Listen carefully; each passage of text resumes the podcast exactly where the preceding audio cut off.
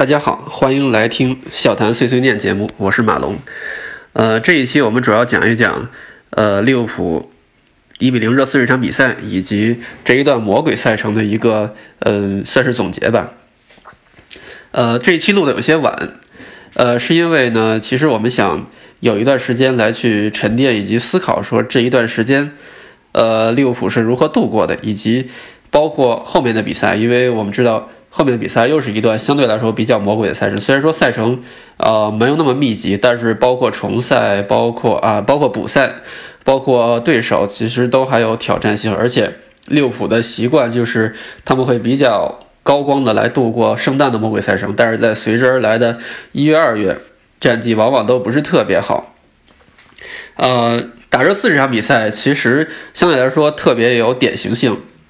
我们都看到了，就是说赛后很多的媒体都在说穆里尼奥的布置如何如何如何如何好，但是呢，利物浦如何如何强大，所以说这场比赛的结果是这样的。但是我觉得问题也不能这么说，呃，比较典型的就是这场比赛穆里尼奥的布置，穆穆里尼奥的布置其实是有问题的啊，它体现在就是他的选择是以一个类似于四四二和五二三之间切换来去完成这场比赛的开局，这个。变换的关键点就是右后卫奥里耶，但是这一点实际上是他无法做到一个就是呃进退有据这么一个状态。我们看到有的时候卡甘加在右后卫这位置上，然后奥里耶会顶上去，然后有的时候奥里耶会收到和另外四名后卫平行，来形成一个实际上三后卫的站位。穆里尼奥的初步想法当然是说，我希望通过一个运动能力更强的后卫，通过五五后卫，通过前面摆上三到呃两到三个人来去。针对性利物浦这个相对来说比较疲惫的呃体能来去打反击，但是但是这样的一个布置其实是有问题的，因为什么呢？就是原本利物浦。技术能力相对来说比较薄弱的中场，这个时候人数突然间占了上风，因为奥利耶不一定在什么时候都会出现在中场。如果说在防守的时候战成了五二三，那实际上相当于把整个中场让给了利物浦。那这个时候利物浦的控场其实是，呃，相对来说也也比较有经验，而且在另外一个位置，就是奥利耶这个位置上。我们可以看到，坎特加这一场防的相对来说还不错，但是利物浦仍然在左边通过小组传接配合拿到了非常非常多的机会。我认为上半场如果说利物浦把握能力相对来说好一些的话，比分很有可能在上半场早就盖棺论定了。像这样的一个布置，绝对不能说是穆里尼奥的成功。实际上，在这场比赛之前，热刺的防守就已经出了非常非常多的问题了。达文达文森桑切斯这个点是热刺防守相对薄弱的一个点。呃，他的对抗能力看起来很好，但是实际上经常在一些关键的对抗当中出错。不过这个赛季达文森·桑切斯确实也好了很多，那就得说到奥利耶这个问题。特里皮尔在的时候，他的防守能力虽然说也比较一般，但他基本能够保证一个回追的一个到位率。但是奥里耶没有，在这一点的防守上，我们可以看到罗伯逊多次从他的外侧套底，然后基本上处于一个没有人盯防的状态。那这个时候，我觉得。穆里尼奥确实在这一点上没有做得特别好，虽然说他已经尽力去调整了，但是，呃，我我认为在上半场的比赛，实际上穆里尼奥的布置我觉得是有道理的，但是实际上也并没有很好的限制利物浦的进攻。当然，穆里尼奥下半场的调整实际上是非常出色的，那这个是另说。呃，我认为上我认为上半场起码来说，呃，整体的布置啊，包括战术，其实还是利物浦这边要取得完胜的。那我们说回到这场比赛，如果再算上呃，如果再算上呃之前的打谢菲联以及打狼队，我们不算上那场那场足总杯的话，实际上利物浦已经连续打了三场类似三中卫的一个组合。我们我们看这三场比赛，实际上都是相对来说比较艰难的。呃，在前两场比赛当中，利物浦有一个非常严重的问题，就是呃三中卫这个体系非常非常针对利物浦两边传中强。这个这个特点，那这样的话，我们必须要提到一个核心人物，就是菲尔米诺。菲尔米诺这一场表现的非常好，这不仅体现在他的进球数据，而是。他付出了非常多的体能跑动来连接整个利物浦的中场与锋线。如果三中卫体系，如果我们利物浦面对三中卫体系的话，菲尔米诺不能够在两边传中，或者说两边形成小组配合的时候出现在禁区中路压制对方的中卫，那这个时候利物浦的禁区，利物浦在对方禁区的作为实际上是非常有限的。正是因为菲尔米诺付出了非常不懈的跑动。在整个中场形成的人数优势，在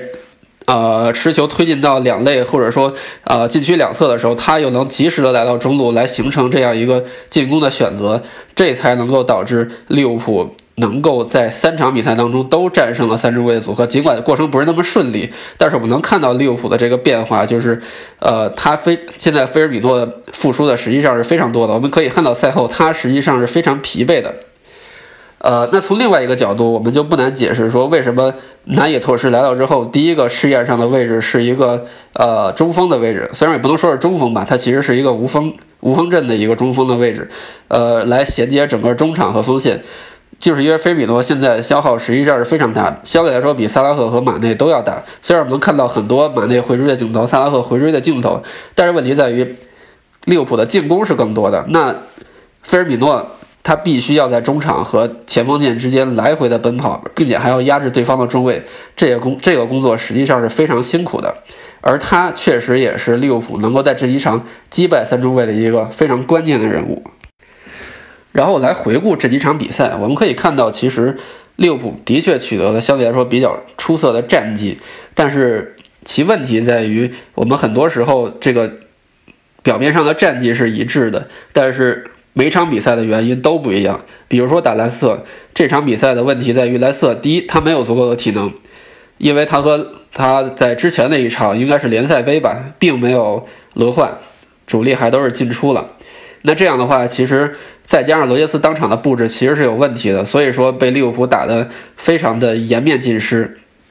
那但是打谢菲联、打狼队、打。打打打谢菲联和狼队的话，其实整场比赛，包括打狼队，整场比赛利物浦受到的压力并不是很大。尽管说在某些时间段会受到一定的压力，但是利物浦呢，呃，在这样密集赛程当中，其实很好的做到了扎叔的防守布置，就是说一定要切断对方打高空球的一个线路，然后尽量来去把皮球控制在脚下，来去让比赛尽尽可能尽可能少的消耗自己的体能。呃，这是利物浦的一个思路，但是打到热刺，我们发现这个这个思路并不一定有效，因为穆里尼奥的布置呢，就是三线拉开，然后长传去长传高空球去打戈麦斯这个点，那或或者说打范迪克这个点，啊，但是为什么其他队不用这个策略？是因为其他队第一没有很好的长传手，我们知道热刺有很好的长传手，阿尔德维雷阿尔德维雷尔德、埃里克森都是非常好的从后场可以直接发起进攻的人，第二。前场，其他队并没有这么好的一个进攻选择。当然，狼队是下半场才换上的西门西门尼斯和特拉沃雷，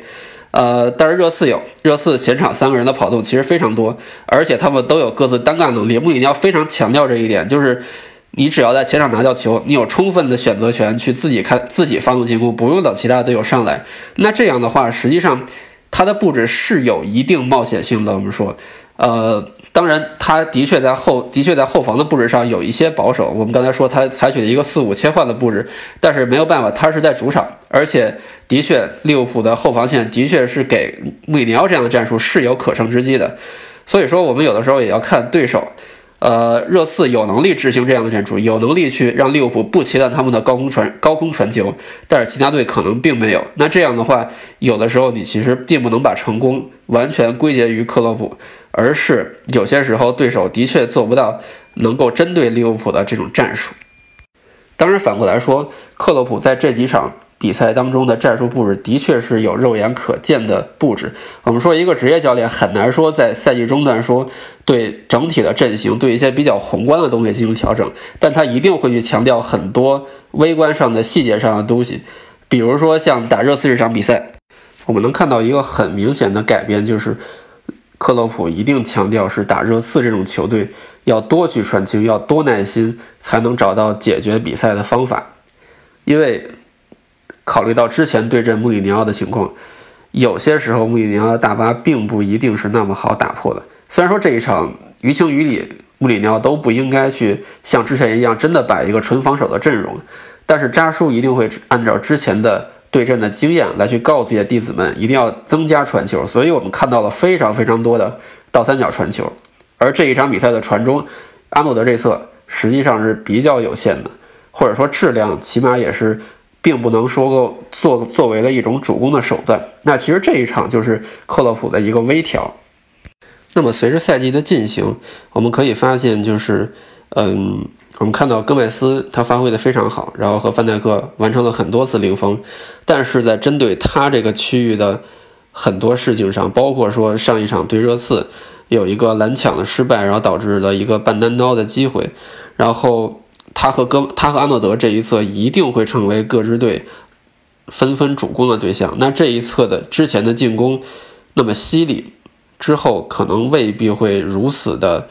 呃有那么那么有优势。但是相反，我们看到。这就是利物浦现在弹性比较好的地方，就是说他虽然在左路遇到了啊，在右路遇到了比较高的、比较大的阻碍，但是左路的小配合，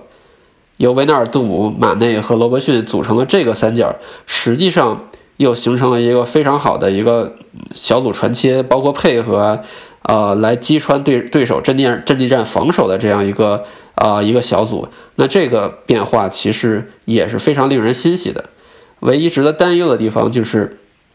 在后面，包括打曼联，包括客场打狼这一串的赛程当中，如果说菲尔米诺并不能够完成，由于体能的原因吧，并不能够完成，呃，就是由中场到前场这样一个啊消耗非常高的这么这么一个到位情况，那其实，在中路的情况还是令人担忧的。